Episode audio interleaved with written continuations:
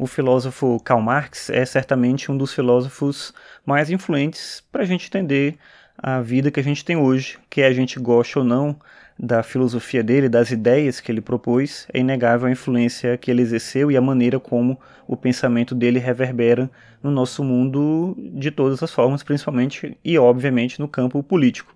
O problema talvez disso é que a maior parte das pessoas, sejam aquelas que acreditam e concordam com as coisas que ele teria dito, como aquelas que também discordam, poucas pessoas de fato leram a obra dele. E ele não escreveu só sobre política, talvez até antevendo essa circunstância toda, o Marx, por isso, disse em algum momento da vida dele que ele não era um marxista. E hoje, os marxistas e os antimarxistas concordam naquilo que querem, discordam daquilo que decidem também, sem necessariamente pensar como era exatamente que o Marx organizava o pensamento dele para que, que servia essa reflexão naquele momento.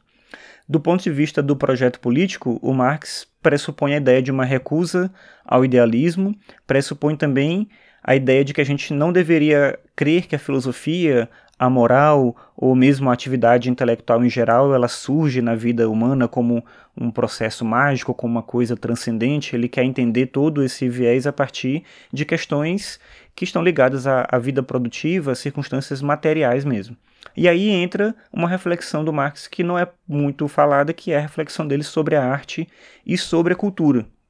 Nessa mesma linha do que eu vinha falando, para o Marx, a arte e a cultura não são manifestações do suprassensível, nenhum tipo de atividade transcendente. Não tem nada de espiritual na arte.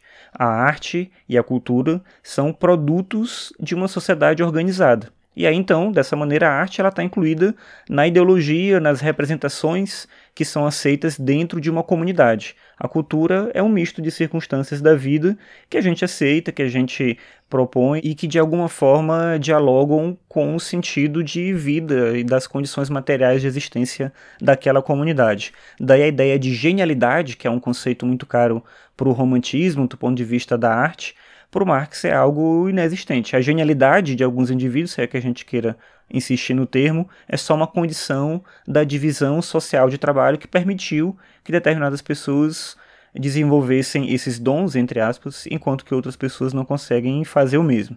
Então a arte não tem a ver necessariamente com gosto, mas com as condições materiais de produção. Daí que, para o Marx, o Hegel, que era o mestre dele, mestre no sentido de que o Marx se via como um seguidor da dialética hegeliana, mas o Hegel, nesse sentido, ele estava errado, porque a evolução da arte ela não está ligada a uma realização do espírito. Para o Marx, tudo isso tem a ver, como eu vinha falando, com as condições mais brutas da existência.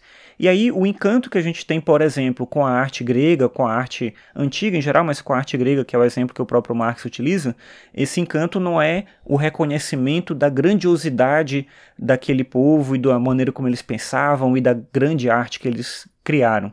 Na verdade, esse encanto que a gente tem é quase um tipo de ternura que nós, modernos, sentimos pela infância da humanidade, como se a gente reconhecesse ali um pouco do que a gente era, e aí a gente antevê esse caminho que a gente foi seguindo até o ponto que nós estamos. De uma forma ou de outra, nós estamos presos às nossas próprias condições, e a arte é sempre uma reprodução do mundo em que a gente vive e não algo que transcende a nossa própria existência.